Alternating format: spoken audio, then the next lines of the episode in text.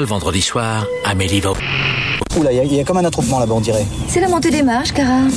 Cannes, le festival, ça vous dit quelque chose? Au festival Écoutez bien, mon cher, vous n'entendrez pas ça souvent. Ça c'est plus beau, monsieur critique Je critique pas, je dis qu'il y a des heures pour tout. Vous voulez dire que vous allez en refaire? Tous les jours?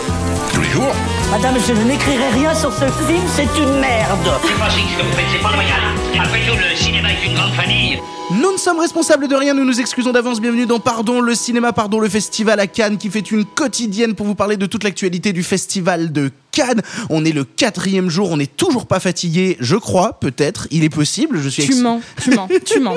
Il ment. Comment ça va, pas. Sophie Bah, tu mens. Ah, bah, d'accord, très bien. C'est moche. Et toi, Simon, comment ça va? Eh ben, écoute, moi je suis en train d'expérimenter une nouvelle technique. Je remarquais chaque année qu'à cause du léger manque de sommeil, j'étais fatigué. Cette année, je ne dors plus et effectivement, du coup, je n'ai pas du tout de déficit d'heures de sommeil et c'est assez. c'est- Et aujourd'hui, nous avons un invité spécial comme à chaque émission. On a des invités aujourd'hui. Je suis très heureux que ce soit un copain qui vienne dans l'émission, à savoir un copain canois avec qui on a fait plein, plein, plein, plein, Oh oui. plein de films, à savoir Eric, Sergent Pepper sur euh, Sens Critique. Comment ça va? Très bien, très bien. Moi, tant que j'évite les séances de 22h, j'arrive à être d'attaque le matin, ça va. Ouais, c'est vrai que toi, tu te lèves à 6h du mat et tu vas voir les films très, très, très, très tôt. Exactement, ouais. Alors que nous, c'est l'heure où on se couche, donc c'est très étrange.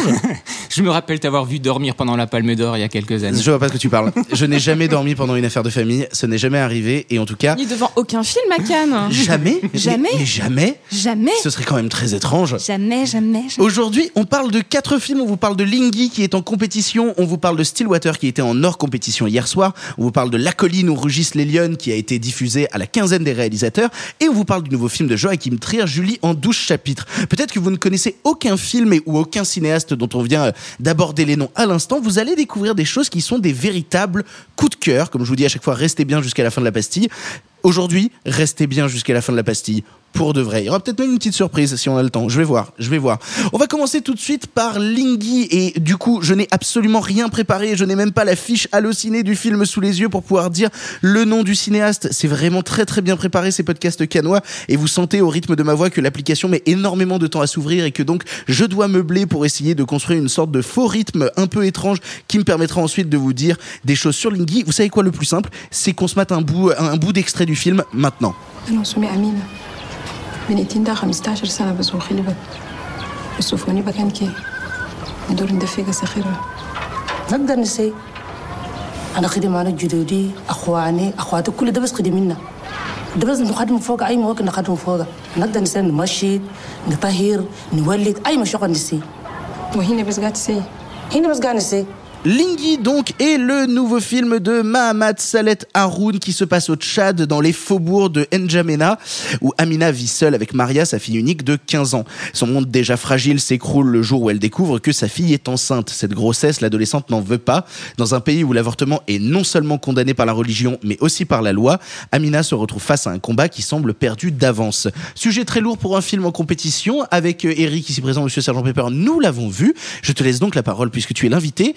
Qu'en as-tu pensé? Ben, c'est un bon film, c'est un assez beau film. Comme euh, je le disais, c'est euh, toujours un petit peu délicat de dire du mal de pareils films. L'intention est louable, c'est hyper intéressant d'avoir accès au cinéma africain. Euh, Il y a un joli travail sur l'image quand même. J'ai trouvé que tout ce qui se fait sur le travail sur les voiles, sur il y a, il y a vraiment des il y a, y a de la il y a des choses qui sont Il y intéressantes. a de la photo. hein. Il y Vraiment. Il y a vraiment des Ouais. séquences. Il y a de la photo. Toutes les scènes le d'intérieur scope, sont euh, très belles. Le scope est très joli. Il rend Exactement. vraiment service au film. hein. Voilà, et euh, c'est vrai qu'après, on peut avoir quelques, euh, voilà, quelques réticences concernant l'écriture, concernant les dialogues. Les choses sont un peu didactiques, un peu scolaires par moment, et euh, on sent aussi la volonté de, de, de condenser un petit peu toutes les thématiques. On a droit à voilà des répétitions de génération en génération. On a l'excision, on a le viol, on a le patriarcat, on a la religion, etc. Ça fait un peu beaucoup, et, euh, c'est vrai que euh, c'est un peu problématique de ce point de vue-là. Mais sincèrement, euh, on peut que saluer de telles initiatives. Le sujet est fort, le sujet est nécessaire, et euh, il a sa place évidemment dans une une sélection euh, qui, qui doit aborder à peu près tous les sujets. Ouais, mais autre le sujet, en fait, moi, ce qui m'embête, c'est que je trouve que on, commence à traiter le film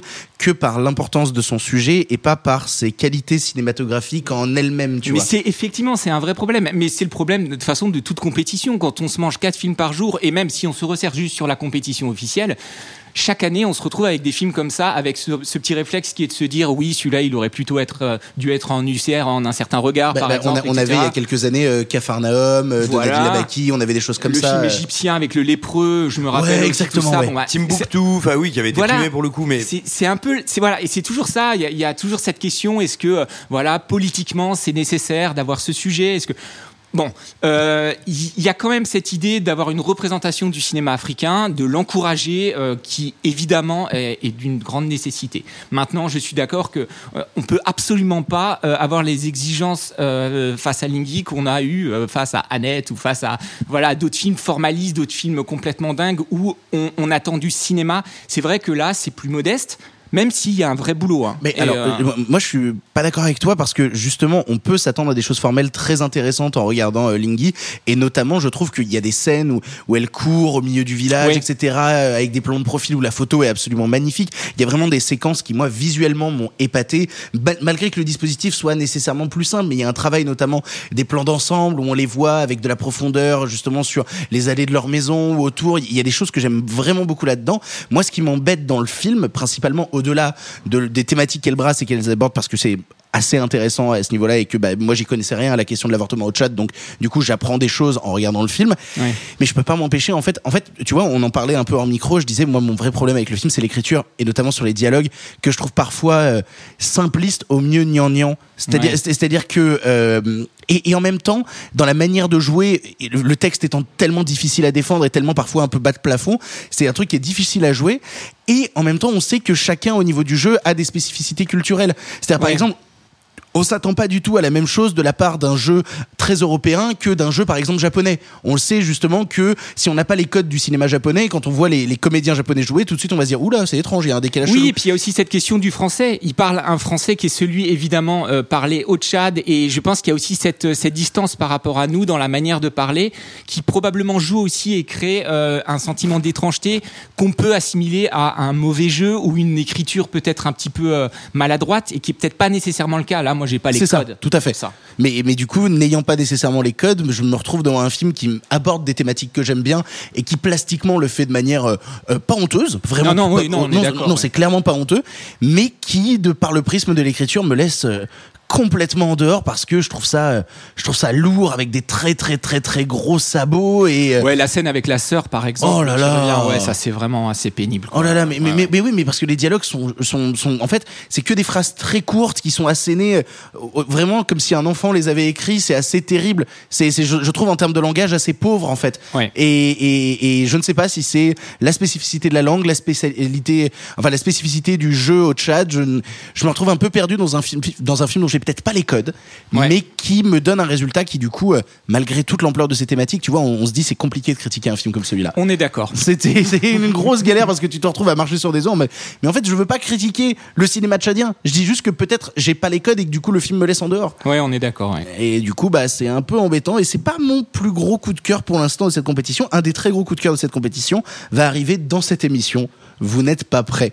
Mais avant ça, il y a eu un film qui a été diffusé en hors compétition, à savoir le nouveau film de Tom McCarthy, réalisateur notamment de Spotlight, qui avait reçu l'Oscar à l'époque. Et alors, vraiment, Tom McCarthy, qui était attendu avec son hors compétition, film qui rassemble à son casting Matt Damon et Camille Cotin. On se met un extrait de la bande-annonce tout de suite. I'm not gonna give up. It will be a serious mistake to commit a crime to prove your daughter innocent. It will not get her out of jail. And it will send you in. Lord, please keep a watchful eye on Allison. Amen. Police. Did you ask her to lie? I'm trying to get my little girl out of jail. That's all I give a damn about. You sound very American right now. Good, I am. Yeah, and you're also a stranger here. What did you do?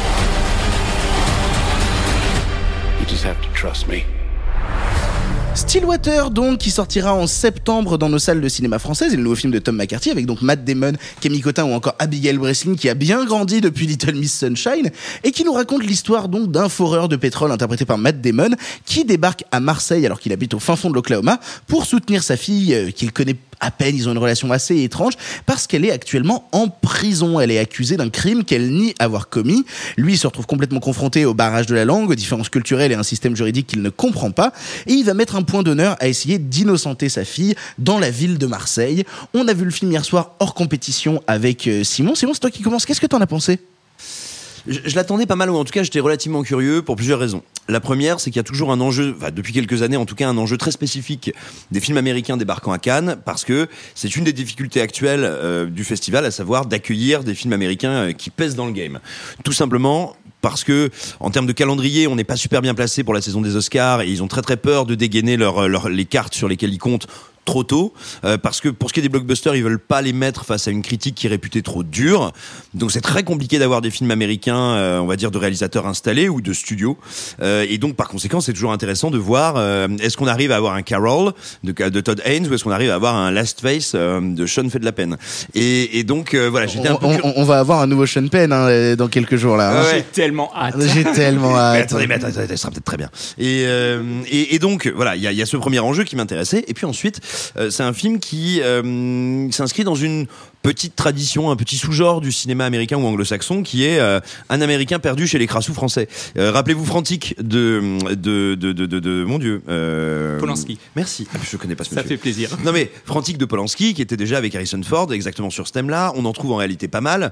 Euh, Taken c'est pas autre chose même si c'est un film euh, français. Mais euh, non mais voilà il y a, y a un sous-genre comme ça de, de l'américain immergé dans un dans un pays. Là, en- avec Costner à Paris aussi, non? Ouais non mais là ouais mais là là on est dans, vu, là hein. on est dans le turbo débile. mais non mais tu vois je veux dire l'américain immergé en Europe et en France dans un dans le vieux continent où il ne comprend rien ne reconnaît rien qui se trouve au lieu d'être le berceau de la civilisation d'être le- le- l'empire du vice c'est un truc qui arrive régulièrement dans le cinéma américain qui a donné parfois des trucs très intéressants. J'étais donc curieux de voir ça d'autant plus que c'est écrit par Thomas Bidguin et Noé Debré qui comptent parmi nos très grands Alors, scénaristes qui ont adapté le scénario américain. C'est-à-dire qu'il y, a- il y a aussi du retravail pour coller à la culture française, justement. Oui, mais justement, tu te dis que voilà, avec eux, ça va peut-être, ça va peut-être être un peu moins Taken, quoi. Et, euh, et, et donc j'étais curieux de voir dans quelle mesure ça pouvait se sentir, comment ça pouvait euh, passer. Euh, bah, finalement, le problème, c'est un petit peu ce que je redoutais, c'est le réalisateur, c'est McCarthy qui avait fait Spotlight. C'est-à-dire que c'est un type qui aime bien quand, quand ça sent le savon et euh, et qui fait un film qui n'est jamais déplaisant qui même plutôt divertissant, qui est assez plaisant en cela qu'à un moment il choisit d'aller vers le drame plutôt que d'aller vers euh, l'actionneur bourrin, et c'est plutôt bien vu et pas trop mal fait, enfin même bien fait.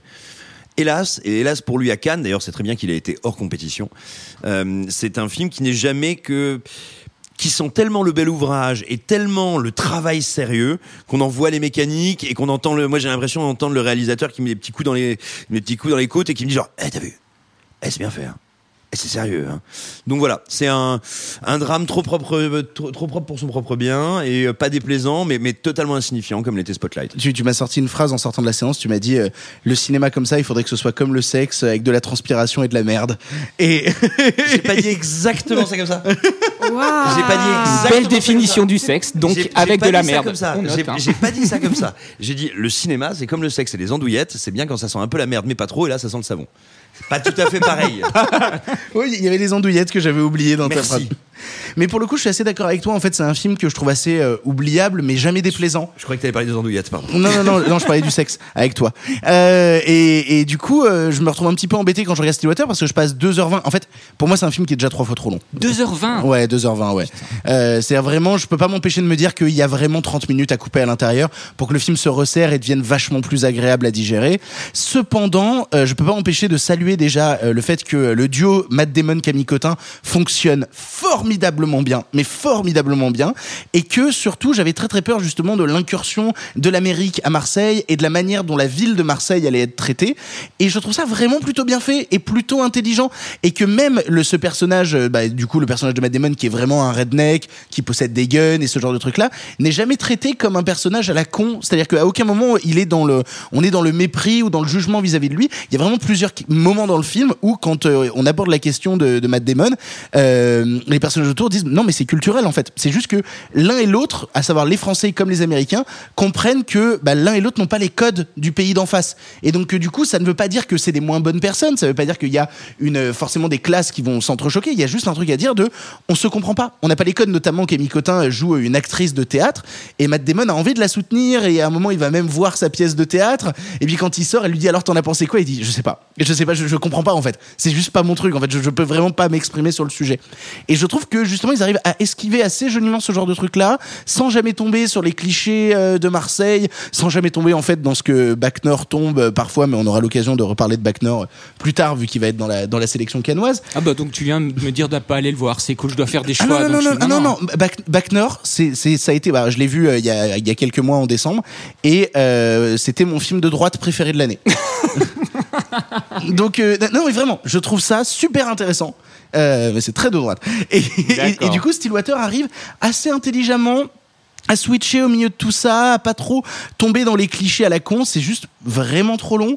Et peut-être que, alors en fait, moi la scène qui m'a le plus impressionné, c'est les scènes en fait où on sort du contexte cinéma et on est dans un retour au réel. C'est un truc dont je parle très très souvent justement dans un cinéma qui est tombé dans le tout numérique où on a l'habitude de passer par des effets un peu factices pour construire de la mise en scène. Il y a une scène qui se déroule dans le stade Vélodrome à Marseille pour de vrai. C'est-à-dire qu'ils ont foutu Matt Damon au milieu de la foule des supporters marseillais pendant un match de l'OM. Et tu sens que même eux sont obligés de réduire le dispositif, de changer de caméra, etc. Et là, la scène a pris un élan différent parce que, et c'est un truc qui manque au cinéma actuellement, c'est de sentir que les choses ont été faites pour de vrai et qu'il y a eu une mise en danger pour réussir à tirer les images qu'ils ont tirées. Et donc, quand t'as Matt Damon qui commence à poursuivre un mec à l'intérieur du stade Vélodrome pendant un match de l'OM, bah, j'y crois en fait. j'y crois pour de vrai parce que tout, tout est vrai dans, autour dans le dispositif, tout est vrai.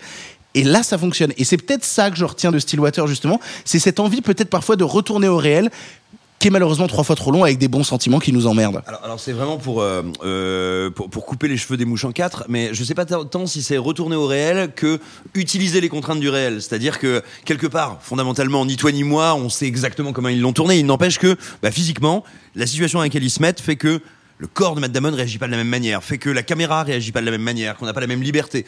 Et au final, moi, je, je sais pas s'il y a une prime ou une plus grande valeur de la mise en danger et de la mise en réel. C'est juste que ça provoque littéralement des milliers de micro-accidents euh, quand tu fais de la mise en scène qui en fait enrichissent le sujet. C'est ça qui est, qui est très. Et qui nous manque effectivement de plus en plus. On est bien d'accord. Et ça, c'est vrai que c'est intéressant. Mais après, pour le coup, euh, c'est pas du tout un film que je déconseillerais, tu vois. oui. C'est- c'est- c'est- à aucun moment, j'ai envie de dire, genre, n'allez pas le voir. Si vous avez l'occasion de voir Stillwater, vous allez passer vraiment un moment vraiment sympathique. Je sais pas ce qui m'en restera, en fait, au milieu d'une sélection canoise. C'est plus ça le questionnement. Et c'est souvent le questionnement quand on aborde les films hors compétition, c'est euh, que, que, que reste-t-il euh, de nos amours? Que reste-t-il de ces beaux jours? Euh, Voilà, je- je- j'ai été senti, Simon, partir vers le micro. Je ne sais pas ce que tu allais lancer. J'allais, j'allais chanter avec toi, mais j'ai pas été assez rapide. alors, alors que euh, pff, nous allons enchaîner avec un autre film et là c'est Sophie qui vous en parle puisqu'elle a fait un petit tour par la quinzaine des réalisateurs pour aller voir le premier long métrage de Louana Bajrami, à savoir La colline où rugissent les lionnes. Petit extrait de bande annonce.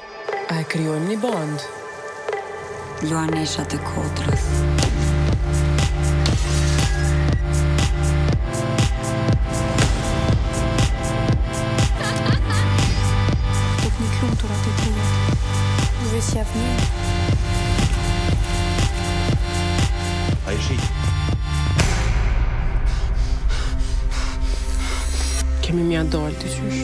Po ja u jap fjallën. La colline où rugissent les lionnes, donc, est le premier long métrage de Louana Bajrami qui a seulement 19 ou 20 ans, quelque chose Elle vient comme ça. d'avoir 20 ans. Elle vient d'avoir 20 ans, elle est déjà en train de réaliser son deuxième long métrage et là c'est le premier. Louana Bajrami, comédienne que vous avez pu voir notamment dans Portrait de la jeune fille en feu ou dans L'heure de la sortie de Sébastien Marnier. Donc bref, une comédienne déjà à suivre dans le paysage français qui maintenant nous dit suivez-moi aussi en tant que réalisatrice puisqu'elle fait un film qui se déroule au Kosovo dans un village isolé où trois jeunes femmes voient étouffer leurs rêves et leurs ambitions. Dans leur quête d'indépendance, rien ne pourra les arrêter. Le temps est venu de laisser rugir les lionnes. Sophie, t'avais très très très envie d'aller voir le film. Qu'est-ce que t'en as pensé?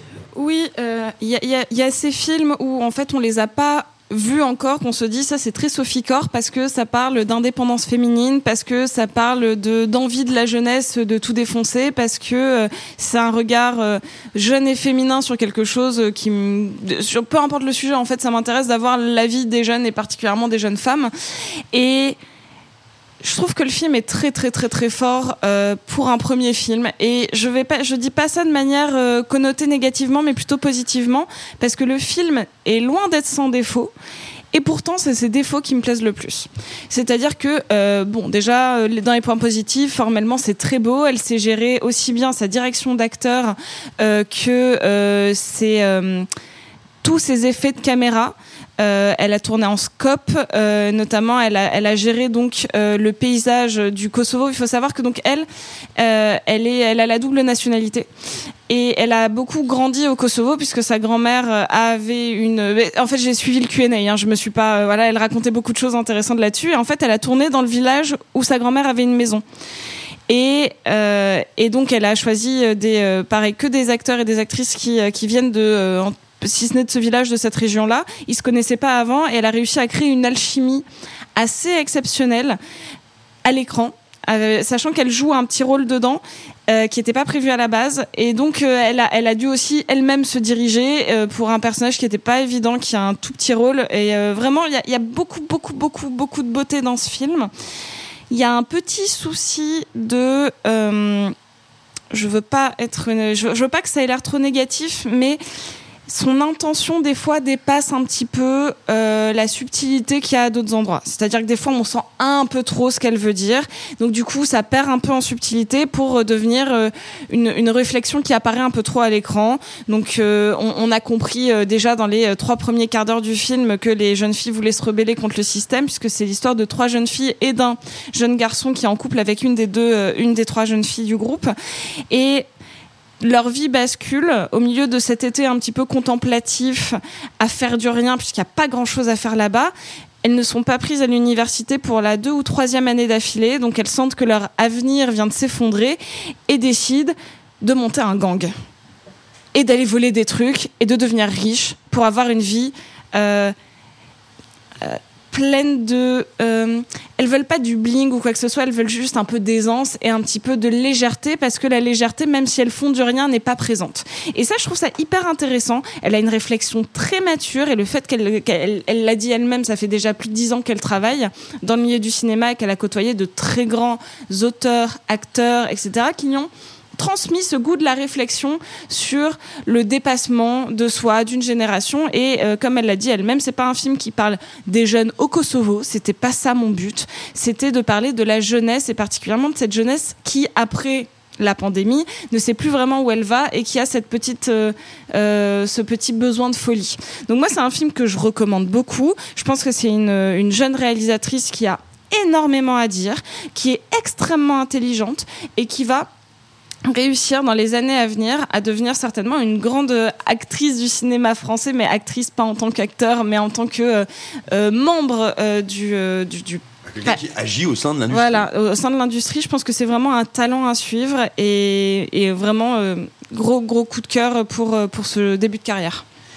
Et nous allons enchaîner par le dernier film. En fait, je me suis laissé un peu de temps pour qu'on ait beaucoup plus de temps pour euh, parler de ce dernier film euh, dans l'émission, parce que ça a été un gros coup de cœur pour nous. On a vu un autre film en compétition euh, hier soir, ou pour toi, Eric, ce matin. J'en sors. Oui, tu en sors, donc du coup, euh, encore un petit peu sous le. Ouais, il y a des choses à remettre en ordre, mais je vais vous écouter un peu, mais. euh, Mais pour le on est coup, tous nous- d'accord, je crois. Oui, je crois qu'on est tous d'accord puisque nous avons vu hier soir le film Julie en 12 chapitres, un film réalisé par Joachim Trier et euh, film norvégien dont on va être très honnête trois secondes, c'était pas le film qui nous a hypé le plus de la sélection quoi. Vrai. Globalement, on y allait en se disant tiens Joachim Trier pourquoi pas, mais c'était pas le film où on courait, euh, c'était pas le film qui avait la jauge de hype la plus grosse de ce festival. Et ça se voyait en termes de remplissage. Et ça se voyait en termes de remplissage parce que vraiment la salle était vraiment pas pleine. Et les séances de presse, c'est effrayant comme elles sont vides. hein. Vous l'avez vu en séance de presse, vous? Ouais. Mais, mais je, je suis consterné, moi. C'est parce que la presse étrangère est pas là ou Euh, euh, Il y a moins de presse étrangère, il y a des salles qui ont été ouvertes en plus, ne l'oublions pas. Ouais. Donc si tu veux, là où avant tu, terminais de remplir les projections de presse avec les cannes cinéphiles, les dernières, les, tu vois, les last minutes, les tout ça, Ouais, bah, ils peuvent s'inscrire beaucoup plus, on va dire, sereinement aux deux nouvelles salles qui ont ouvert. Ouais. Donc je pense que ça fait une énorme différence. Et tu ajoutes euh, une moindre fréquentation de la part de la presse étrangère. Il y a ça aussi. Et, euh, et des nouvelles salles en plus, c'est pas déconnant. Euh, Tu vois, par exemple, quand il y a un truc comme Onoda, c'est plein. Oui, mais en fait, je- moi, je, moi, je me rends compte que toutes les projections à un certain, à un certain regard, elles sont blindées, Ouais. alors que les projections de presse, euh, euh, compétition officielle, je, je suis très étonné de voir. Alors, il y en a certains que la presse a déjà vu, hein, euh, on le sait, mais, ça joue aussi. Ça joue aussi. Oui, oui, mais là, ce qui est étonnant, c'est que le Joachim Trier en question, euh, Julien en 12 chapitres, n'avait pas été vu à Paris. Ça a été vraiment une découverte pour beaucoup de gens, et pourtant, bah, les séances n'étaient pas pleines. Bon, le GTL était blindé ce matin. hein. Oui, oh, ça, ça m'étonne. Ça, ça m'étonne pas vraiment. Euh, mais pour le coup, alors normalement, là, c'est le moment où je dis, hey, extrait de bande-annonce. Mais je crois qu'il n'y a pas de bande-annonce ni d'extrait du film qui sont sortis en ligne. Du coup, euh, Norman au montage, si jamais euh, tu as trouvé un extrait de bande-annonce ou un extrait du film, c'est maintenant. Sinon, mais juste des gens qui parlent en norvégien, les gens comprendront pas. C'est ça. Mais Attention. il, il Il va. faut réagir sur Twitter. Moi, je comprends le norvégien. Il, il va vraiment mettre, juste il va chercher norvégien sur YouTube et on va avoir des gens qui parlent en norvégien et ça va être absolument terrible. Bref, Julie en 12 chapitres, ça nous raconte l'histoire de Julie qui a bientôt 30 ans et qui n'arrive pas à se fixer dans la vie. Alors qu'elle pense avoir trouvé une certaine stabilité auprès euh, d'Axel, 45 ans, un auteur à succès, elle rencontre le jeune et séduisant Eyvind. Une histoire donc féminine, une, histoire de point de vue féminin d'une personne qui n'arrive pas à décider ce qu'elle va faire de sa vie. Et tiens, je vais commencer parce que je vous ai tous laissé commencer sur les autres, donc je vais me lancer sur celui-ci. Euh, la forme de film chapitré, c'est toujours un truc un peu casse-gueule. On en parlait avec Sophie à la sortie de la séance. C'est toujours un petit peu la peur de regarder ta montre, de, de commencer à jauger, ok, tel chapitre a duré tant de temps, tel chapitre a duré tant de temps. Et pourtant, il y a quelque chose... Euh, qui se passe dans le film de par sa mise en scène et de par sa construction qui crée un jeu très ludique vis-à-vis de ce système de chapitrage. Et notamment il arrive à nous faire rire avec parfois le titre de certains chapitres et voilà et tout le monde sait de quoi on parle Euh, est-ce qu'on peut le dire le titre de ce chapitre ou pas? Non, laisse la surprise. Laisse la surprise. Ça, ça, ça enlève rien à l'analyse que tu pourras faire et ça laissera la surprise aux autres. pour, pour ne pas rentrer dans le détail, je dirais juste que ça parle de fellation. Voilà. Comme ça, au moins, point. Et du coup. Pas du tout spoilé en fait. hein. Alors, vraiment. Alors, qu'est-ce que c'est la fellation Euh, non, non, mais non, non, mais vraiment pas en plus parce que ça va bien plus loin que ça le titre de ce chapitre. Euh, mais euh, je savais pas trop à quoi m'attendre et je me suis retrouvé par un film qui gère à la fois vraiment très bien deux tonalités, que ce soit la comédie ou le drame. C'est-à-dire que on enchaîne des chapitres qui ont une véritable volonté de te faire rire et de te faire prendre de l'empathie pour les personnages, notamment par un prologue qui est d'une efficacité absolument folle. Dans les cinq premières minutes, on est plongé dans le film avec une vitesse de montage incroyable où on se dit soudainement ok on va suivre cette nana là qui se dit alors moi en fait je vais être médecin non je vais être psychologue non je vais être photographe qui n'arrive pas à se fixer et puis qui finalement se pose dans une vie où elle va rencontrer quelqu'un et, peut-être faire sa vie avec ou peut-être pas. Et en fait là là où il y a un véritable talent de la part de Joachim Trier dans le film c'est que qui que vous soyez vous avez eu des moments de relation qui ressemblent à ce film c'est assez terrible. Vous avez eu des réflexions, des questionnements qui vont vous faire rentrer en empathie avec les personnages et où vous allez commencer soit à projeter les anecdotes que vous ont racontées vos amis, soit commencer à, à projeter vos propres troubles et vos propres doutes et vos propres amours, à savoir des amours réussis ou les amours déçus. Il y a quelque chose d'assez euh, fédérateur qui est par la folie en plus de la mise en scène et qui cherche à la fois à nous faire des chapitres qui vont être euh, beaucoup plus naturaliste que certains. hein. C'est-à-dire que pour moi, le, premier chapitre où elle rencontre les amis de son mec, on est sur un truc un peu comédie, en même temps un peu dramatique, où elle sait pas comment se situer vis-à-vis des amis de son mec, et qui sont tous plus âgés qu'elle, parce qu'elle, elle a pas encore 30 ans, mais eux, ils ont déjà plus de 40 ans, ils ont des gamins, elle se retrouve au milieu de ce truc-là, essayer de dire, ok, je suis la jeunette au milieu, je sais pas trop quoi foutre dans ce milieu-là. Et en même temps, ça va contrebalancer avec un chapitre qui devient fou en termes d'expérimentation visuelle, où ils prennent, euh, où ils prennent des champignons hallucinogènes, et où ils se disent, ben, euh, c'est le moment où le film va partir en vrille, et on va rajouter de l'animation, et où on va rajouter euh, des, des- des trucs issus de cauchemars que j'aurais même pas osé imaginer. Des costumes, mais ce costume en latex, putain, on en il est parle. incroyable, il est incroyable. Moi, c'est mes cauchemars, hein, vraiment, c'est. euh, ah, ah, ah. Et, Et, et en fait, je me retrouve euh, maintenant un, un peu un peu perdu parce que c'est moi qui me suis dit tiens, je vais commencer sur le Joachim Trier.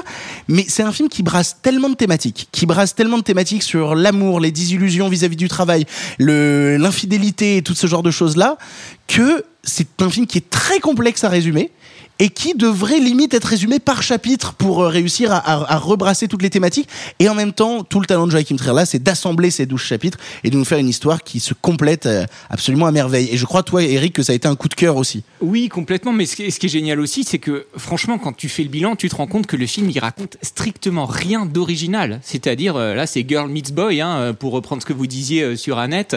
On est vraiment dans quelque chose de... C'est une, simple histoire d'une personne qui, effectivement, expérimente l'amour, expérimente l'idée. C'est quelqu'un qui cherche sa place. clairement, hein, qui, cherche à rentrer dans le cadre. C'est dans la première séquence, cette maison en bois, on voit hein, tous ces cadres où elle les regarde, elle est pas dedans, et, quand elle essaye, ben, elle fait sortir du cadre l'autre qui se prend la lampe dans la tronche. C'est- vraiment très amusant. Mais euh, quelqu'un qui, euh, qui est dans l'incertitude et qui euh, confond justement peut-être la liberté et le fait de pas se poser. Mais en fait, c'est d'un point de vue vraiment du pur scénario, il y a strictement rien d'original et c'est le, le tour de force du film, c'est d'arriver à nous émouvoir avec ça. L'actrice dont je ne prononcerai pas le nom. Attendez, euh, je vais, je vais Renate- essayer. Rins de- Euh, Re- Renate Rins Reeves Voilà, j'allais le dire. Elle est incroyable. Le- lo- loin de moi de euh, l'envie de piquer euh, la, la phrase de, de Simon euh, qu'il a eu à la fin de la séance. Il a, il- Euh, oula, non, je, je l'assume pas du tout, donc euh, tu prends là. Euh, ah bah, je la prends avec grand plaisir parce que je le ressens. On dirait vraiment Dakota Johnson si elle était actrice. Euh, et euh, Moi, j'ai pensé à Anaïs Desmoustiers. Moi, j'ai pensé à Rose, un mélange de Dakota de Johnson et Rose Byrne. Ouais, totalement. C'est totalement ça. Et, euh, et c'est vrai qu'elle est, euh, elle est lumineuse, elle est incroyable. Il y a des dans le dans T'as le- envie que ce soit ta pote en fait. C'est surtout dans, incroyable. dans le ouais. Mais dans le début, en plus, elle, elle change de visage euh, d'une manière incroyable dans, ces, dans toutes ces étapes-là. euh, Et, et oui, moi, j'ai été absolument, euh, vraiment emporté. Et ce que je trouve très beau, c'est qu'on a des ambiances très différentes. Il y a des moments, on a l'impression d'être dans du Woody Allen, avec le jazz, Merci. avec... euh, ah ouais, Mais mais, tellement, c'est tellement Woody Allen et, au et début. il y a des fois où ça vire carrément sur du quasi Bergman dans l'analyse du couple, dans le rapport à, la mort, etc., l'angoisse, la fuite du temps. euh, et cette cohabitation d'influences totalement diverses, elle fonctionne parfaitement. Et, euh, et j'ai adoré ça. Et ce que j'ai trouvé aussi extrêmement intéressant, c'est que c'est un film ultra contemporain qui parle de, euh, de, la, de la culpabilité des Occidentaux par rapport au climat, qui parle de la dictature écologique, de la cancel culture, toutes ces histoires-là. La, la- la séquence où l'auteur de BD est à Oh, la la radio. radio, oh là là, mais, c'est incroyable. Je pensais pas qu'un film puisse faire réagir toute une salle entière juste sur euh, quand tu appuies sans faire exprès pour liker une photo que tu veux Oui. juste l'agrandir. Mais vraiment, c'est un truc qui dans n'importe quel autre film aurait été en mode non mais ça va, ok boomer. Et là, il y a un truc qui s'est passé, on était tous en mode ah putain parce que ça nous touchait tous personnellement ce truc là. Mais en fait, ce que je trouve génial, c'est que euh, moi, j'ai l'âge de- du vieux, hein, j'ai 45 ans. Et, euh, Oui, non, mais enfin pas encore, mais bientôt. Mais je suis donc du côté euh, de, de- de l'homme plus âgé et j'ai trouvé extraordinaire ce qu'il dit à la fin sur le monde qui disparaît. C'est franchement, c'est bouleversant parce que tout ce qu'il dit est totalement juste et en même temps, le film n'est pas du tout justement un film nostalgique qui dit euh, c'était mieux avant. Il dit le monde change, le monde change quand même super vite. Il y a la question de est-ce qu'on fait encore des enfants dans un tel monde? C'est à la fois hyper pessimiste et en même temps il y a cet aiguillon de vie qui, est- qui se maintient tout le temps et, euh, et ça brasse des tas de choses. Et moi, j'ai effectivement, je suis d'accord avec ce que tu dis. Souvent, quand il y a de la modernité, on trouve que c'est un clin d'œil un peu poussif, genre eh, eh, je suis de mon temps. Là, jamais, jamais. Même les masques à la fin. C'est tellement bien. Mais oui, C'est tellement bien. Voilà, euh, c'est cet épilogue où ils ont des masques et il y a une espèce de, de jonction encore plus grande qui se fait avec nous. Tout nous prend la main, en fait, dans ce film. Et j'ai vraiment trouvé ça génial. Ce qui, est, ce qui est fou aussi, c'est qu'il utilise des parties pris esthétiques qu'on pourrait penser un peu datés ou même un peu euh, fainéants et il leur donne euh, un nouveau souffle. Je pense notamment à une scène où euh, le personnage de Julie euh, essaie de prendre du recul sur sa relation et d'imaginer une relation La avec scène, un autre. euh, Quicksilver, Et, euh, oui, c'est ça. Ouais. Et où elle met en pause le monde. Et, et vraiment, cette notion de le temps s'arrête et quelqu'un commence à naviguer au milieu du temps qui Ça avait s'arrête. pas été aussi beau de Public Fish. hein. Mais, mais, mais je suis tout à fait d'accord avec ça. C'est-à-dire que c'est un truc aujourd'hui que je trouverais un petit peu éculé. Et en fait, elle se réveille le matin, elle est face à son mec, et elle appuie sur l'interrupteur, et le monde s'arrête, et elle part pour une journée pour imaginer une relation avec un autre, et elle revient, elle réactive l'interrupteur, et là, il faut qu'elle prenne euh, une décision. Et c'est d'une force, c'est d'une puissance. Alors que réellement, c'est effectivement un cliché absolu. Exactement. Moi, chez Burton, j'ai plus de mal, mais là, j'avoue que j'étais totalement emporté en me disant putain, quand même, euh, il ose de la même façon qu'il ose sur la scène des champignons, hein, c'est pareil. Ah bah oui, totalement. Le plus loin possible. Oui, mais il y a des nouveautés aussi dans la scène des champignons. La, la scène des champignons hallucinogènes, le moment où, en fait, c'est je l'ai compris cette scène vraiment, le moment où ils sont tous en train de dire, bah, ça monte pas, ça monte pas, ça monte pas, et tu as ce snap d'une seconde de ouf. Ça Euh, m'est jamais arrivé. ah, ok. En fait, c'est maintenant. Très on, a- bien. on aurait dit en termes de, de- on, on aurait dit un clip d'Afex Twin à un moment. Totalement. C'est Ah totalement ça. vrai. Ouais, ouais. Mais toi, Sophie, tu as beaucoup aimé le Joachim Trier. Ouh là là, mais tellement. C'est euh, en fait, ça m'a fait tellement plaisir de voir un film d'un réalisateur qui comprend les femmes enfin en tout cas qui a, là qui en a compris une, qui a réussi à faire un portrait aussi complexe, beau, subtil. Ça a tellement contrasté dans ma tête avec le ozon. Du coup, c'est toujours le bon moyen de taper sur le ozon. Toujours. Euh, non, je, je- je- quand je voyais le film, euh, je me suis rendu compte que, en effet, euh, bah, je me projetais beaucoup sur le personnage de Julie. En même temps, je pensais à des histoires d'amis qui, à qui ça pouvait évoquer des choses. Et c'est, en effet, c'est ça la force du film, c'est que tout le monde peut s'y projeter. Et pourtant, Dieu sait que c'est difficile de faire un film où, entre guillemets, on peut tous euh, y fourrer nos sentiments, quoi, genre en, mode euh, bon ben euh, ça parle à tout le monde parce qu'au final le sujet est assez bateau, comme euh, comme des sujets notamment sur la mort, la dégénérescence ou des trucs comme ça. C'est un truc où on y projette toujours nos parents, nos grands-parents, ou quoi que ce soit. Là, nous parler juste de notre génération, elle a quand même du mal à se poser. Et putain, le sujet des enfants quand t'as 30 ans, c'est quand même un truc. Et en fait, il arrive à faire comme ça un panel de sujets qui ne sont jamais clichés et qui pourtant existent pour tous. C'est d'une subtilité d'écriture en termes de dialogue. euh, c'est très dommage de pas euh, comprendre le norvégien parce que comme tu le disais toi Victor, il y avait des sous-titres en anglais ou en français qui disaient pas exactement la même chose. Mais parce qu'il y a des trucs qui sont intraduisibles en fait en français et qui sont possibles d'être traduits en anglais et où il y avait vraiment des vannes qui se perdaient dans la traduction parfois de, de sous-titres, mais que tu retrouvais dans les sous-titres anglais et tu disais oh putain ok d'accord. Oui, et donc en fait j'aurais voulu euh, parler, euh, je vais peut-être apprendre le norvégien juste pour comprendre toutes les subtilités de dialogue du film. Euh, c'est un coup de cœur absolu. Euh, en effet, quand j'ai le, le début du film, j'étais en mode waouh, on dirait un peu Agnol, on dirait un peu, euh, on dirait un peu cette période de, de Woody Allen où il fait des portraits féminins de personnes un peu névrosées Ah ouais, mais pas trop, Ouais, ouais. Euh, dans une dans, dans dans un milieu plutôt urbain, plutôt euh, cultivé, mais sans jamais parler non plus de classe sociale.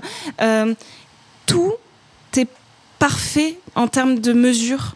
Et, j'aurais du mal à aller en fait comme tu le disais il faudrait prendre presque chapitre par chapitre pour rentrer dans une analyse euh, de plan de structure parce que les chapitres en eux-mêmes sont structurés et montés de manière euh, un petit peu euh, différente en fonction de ce que ça raconte.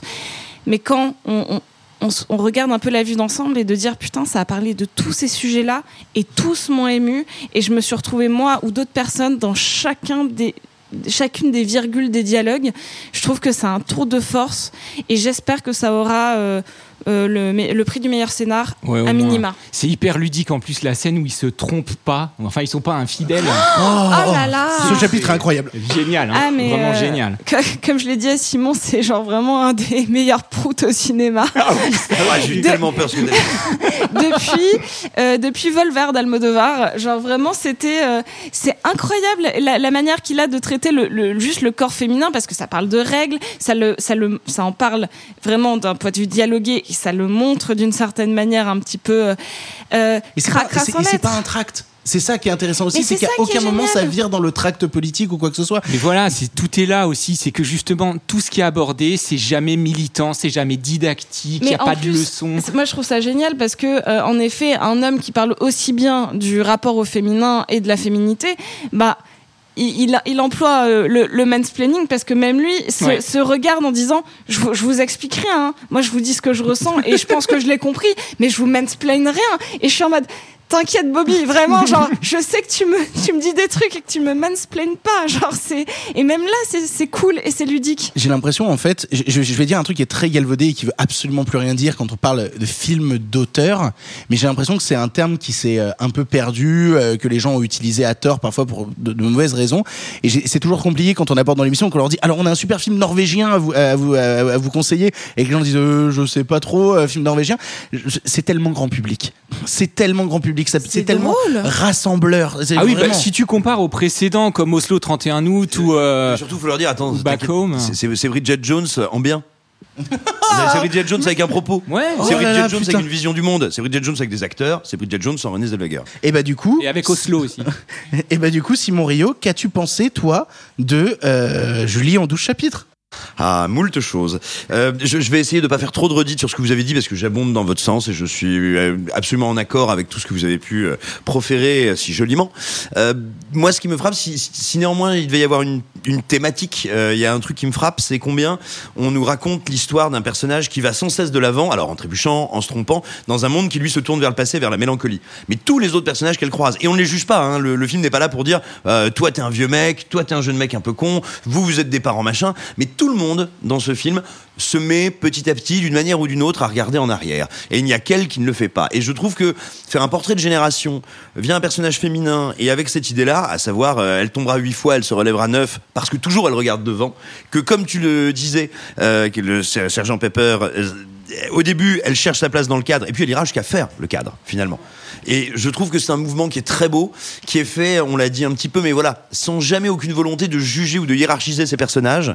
Le film essaye simplement de capturer un peu l'essence de ce qui leur arrive. C'est d'une d'une grâce remarquable. Il faut parler aussi de la photo du film, qui est euh, La photo est magnifique. La photo est incroyable. Il y, a- il y a un travail sur les contrastes et sur les noirs qui est fou furieux. Et, et, et puis encore une fois, pourquoi est-ce que tous ces effets de style qu'on a, ou toutes ces, on va dire ces, ces, ces morceaux de bravoure qu'on a pu voir dans 15 milliards de films différents, ça va euh, du moment où, comme vous le citiez, les personnages sont s'interrompent, ça va de la rencontre non rencontre, la tromperie pas tromperie, euh, on se fait des bisous, on met pas les doigts euh, pendant une soirée euh, étonnante, ça va de plein plein de trucs qu'on a vu dans plein de films. Mais pourquoi est-ce que là ça fonctionne? Parce qu'ils ne sont jamais pensés comme une brochette de citations, mais comme mis en scène, monté et échelonné via le personnage et via ce que ressent le personnage et ils ne méritent d'exister que parce qu'ils illustrent ou ils nous donnent à voir et à ressentir ce qui arrive dans ce personnage. Donc ça fonctionne très bien. Euh, le, le film a cette qualité des très grands films d'être extrêmement plaisant et j'ai presque envie de dire confortable au moment où on le regarde, de pas forcément donner l'impression qu'on est en train de voir un truc grandiose parce qu'il est facile d'accès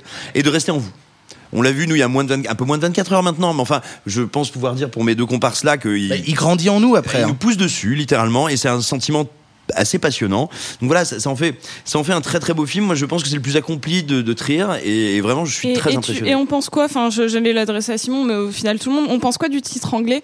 The worst, the worst person in the world Je- J'en suis pas sûr, mais, mais en même temps, The Worst. C'est quoi le titre norvégien?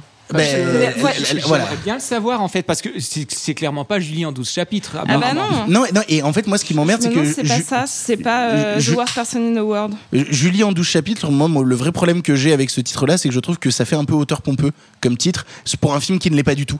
Et ça m'emmerde un peu. Julie en parles 12 de- chapitres Ouais. ou, euh, Je, non, je- je parle de Julie en 12 chapitres, Ouais. je trouve que ça fait Ça fait titre un peu Kiarostami quoi. Ouais, c'est ça, c'est exactement ça. Alors, le titre en norvégien, c'est euh, Verdenst Verste Menneske. Ah bah c'est mieux. Et ben là j'approuve. Ouais. Là, ça fait moins, euh, ça fait moins Voilà. film norvégien. On est d'accord. Non, alors, ce qu'il faut peut-être, oui, en effet, dire aux gens, c'est que euh, le côté chapitre n'est pas tant là pour un côté un peu littéraire, plombant, surplombant ou quoi que ce soit. Pas du tout. Ce qui est même assez intéressant, c'est que ça permet en fait d'isoler des moments qui tous ensemble font sens. Et là où je trouve que c'est sacrément bien joué, euh, au début, moi j'ai peur. hein. on a chapitrage plus voix off. Tu vois, c'est Ouais, un peu, ce qui est ouais, un peu ouais. le, le- très littéraire euh, et euh, mais il y a un beau jeu avec la voix off. Exactement. Mais déjà, normalement, c'est le cancer de la narration. C'est vraiment quand tu sais pas comment faire. Ouais. Et là, en fait, il y a des moments où la voix off disparaît complètement, des moments où elle Bah, revient, et ça euh, fait c'est- sens. C'est très, très Manhattan, hein Oui, mais complètement. Et puis ce qui est aussi d'intéressant, c'est que la voix off parfois euh, double la voix in, et il y a quelque chose d'une jolie distance. Et là, on est à fond dans la mélancolie, c'est-à-dire Absolument. euh, on écrit euh, la voix off, c'est ce qui vient après. Et là, on a une façon vraiment de déjà placer dans le passé ce qui est en train de se dérouler devant nous. C'est superbe. Quoi. La, la traduction littérale française du titre norvégien, c'est le pire être humain du monde. Ah bah voilà. Voilà, c'est ça. Donc, Ça, euh, c'est étonnant. Ça. Mais, mais qui, mais qui est, je trouve, un titre vachement plus efficace que Julie en 12 chapitres. Oui, mais Bon, alors, non, pas non, Moi, j'aime à- pas ce titre hein, personnellement. Euh, je suis Là, pas très fan. euh, ah, mais à la base, la, la question c'était est-ce qu'on trouve que c'est la pire personne du monde? Est-ce que c'est nous, du coup? Est-ce qu'on est tous les pires personnes du monde? On Je- Moi oui, Tous. moi oui. Sans exception. Non, mais je, je trouve que le titre est intéressant vu que c'est un film où on s'y retrouve tous et qu'au final. On euh, est tous les pires personnes du monde. euh, bah, ça- en fait, ça, bah, pour je moi, suis ça content fait. ça- venu pour ça. hein. mais ça fait écho à une série que j'aime beaucoup qui s'appelle You're the Worst et qui pareil parle un petit peu de, des- mêmes thématiques où on peut tous s'y retrouver et qui parle de la modernité. Et j'aime bien en fait que ça vienne te dire euh, genre tu t'y retrouves et euh, putain t'es pas une bonne personne Bref, vous l'aurez compris, Julien Doux, chapitre de Joachim Trier, est un immense coup de cœur au milieu de cette compétition canoise. On arrive un peu au bout de l'émission, on essaye de jamais trop dépasser 40 minutes. On a déjà dépassé 40 minutes normalement. Euh, on va juste dire un mot très très très rapide parce que il y a un film qu'on aime beaucoup avec Simon et qui sort aujourd'hui sur Netflix. Donc pour ceux qui ne sont pas à Cannes, c'est... ah, tu, tu l'as vu aussi, Sophie? Mais t'étais avec nous, je suis complètement con. Bah oui, excuse-moi. Euh, mais du coup, Simon, est-ce que tu peux nous dire rapidement, pour les gens qui ne sont pas à Cannes, qui sont chez eux et qui ont Netflix, pourquoi il faut qu'ils se jettent sur le film Comment je suis devenu super-héros? Déjà, moi, je parle pas aux gens qui sont pas à Cannes. Non, mais regardez-le, c'est ça le vous- mépris de classe. Regardez-le, c'est très bien pour ce que vous avez. Euh, non, Mais quelle horreur allez, coucou les pauvres. Euh, non, et alors, non, c'est un film.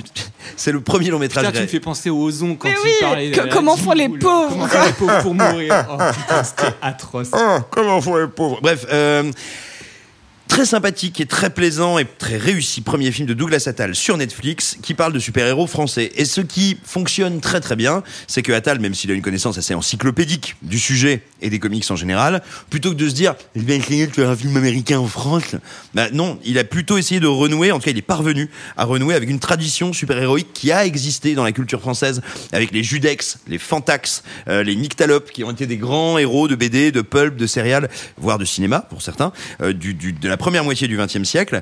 Et il arrive véritablement à décliner cette figure du super en spandex et en cap et en slip euh, avec bah, une certaine culture française avec une manière de penser et d'étudier les personnages, de faire l'étude de caractère. En plus de ça, il a un casting que je trouve absolument remarquable. Il y a, Pio Marmaille qui, euh, qui vaut tous les glouglous et les miam miam du monde. Il y a Vima Laponce qui fonctionne super bien dans une énergie buddy movie euh, assez électrique. Il y a évidemment Benoît Poulvord qui est parfait comme d'hab. Il y a Swan Arlo qui a un espèce de charme vénéneux. En méchant, il est, il est tip top. Bref, c'est très plaisant. Euh, il y a aussi un vrai travail sur l'économie de moyens. C'est-à-dire que le film a eu des moyens, attention, mais, mais il n'a pas évidemment les moyens, vous pensez bien, d'un Avengers. Donc il se pose la question de comment créer du spectaculaire. Et ben pour créer du spectaculaire, faut bien écrire les personnages, faut leur faire de bons conflits. C'est très bien géré à ce niveau-là. On sent juste qu'il y a encore quelques, il y a des gros raccourcis dans le, dans le dernier tiers. Il y a des, il y a un peu des grosses ficelles de scénar et euh, il y a quelques scènes de pur baston, pas dans les scènes spectaculaires à effets spéciaux, mais de baston. On sent que ça a été un peu compliqué, c'est un peu surcuté, un peu machin. Voilà. Mais qui sont rattrapés par une super BO. Ça, Oui, il faut en parler. La BO est vraiment Absolument. très bonne. Absolument. Donc voilà, vous allez sentir des petites fragilités de premier film, mais vraiment, quand je dis des petites fragilités, c'est des petites fragilités. hein. C'est une œuvre qui est super bien menée, qui est extrêmement divertissante. Euh, on aurait aimé la découvrir sur, grand écran, mais, euh, mais ainsi va la vie. Ça vaut vraiment le coup de le regarder. C'est On l'a euh, découvert sur grand écran. Oui, mais nous. Non, mais nous, je parle pour les pauvres. Les, les salles privilégiées que nous sommes. Ah oui. Je- C'est ainsi que se termine cette pastille du jour 4 à Cannes. Cette pastille se termine maintenant et nous, on va aller retourner voir plein de films en salle parce qu'aujourd'hui, grosse journée, gros film très Quatre. attendu. Oui, alors toi, je sais que t'en as 4, moi j'en ai 3, mais il y a surtout le gros événement canois qui va secouer et faire un peu parler de lui, à savoir Benedetta de Paul Verhoeven qui arrive dans la journée. Ça, ça, ça va un petit peu faire parler, je pense. Ça va. Oh non. Et puis et le film a à peine été tourné en 2018, hein, donc au bout d'un moment, ce serait, ce serait bien qu'il arrive. Merci beaucoup Simon d'avoir été avec nous, merci beaucoup Sophie d'avoir été avec nous, et surtout merci beaucoup Eric. euh, fut un plaisir. on peut retrouver toujours tes avis sur, euh, sur Sens Critique avec le pseudo Sergent Pepper. Et tu as une chaîne YouTube aussi que moi j'aime beaucoup. Et comment elle s'appelle cette chaîne? Alors c'est à mon nom, c'est Eric Schwald, S-C-H-W-A-L-D, et c'est les débriefs des ciné-clubs que je projette euh, dans ma petite ville euh, de Chantilly. qui sont en fait qui est un format vraiment anti YouTube hein, parce qu'il n'y a pas de Totalement. montage quoi que ce soit C'est ouais, oui, vraiment à chaque pas fois des extraits, hein, c'est vraiment les captations des, des interventions que je fais en public. c'est des masterclass de 40 C'est des minutes à chaque fois en fait, sur ouais. Euh, sur des films et je trouve ça passionnant voilà euh, cherchez la chaîne YouTube de Eric Schwalb et allez regarder ça c'est vachement bien nous on se retrouve demain pour une nouvelle quotidienne où on parlera donc de Benedetta de Paul Verhoeven sur ce salut salut les copains À demain pour de nouvelles aventures. Fin de la retransmission.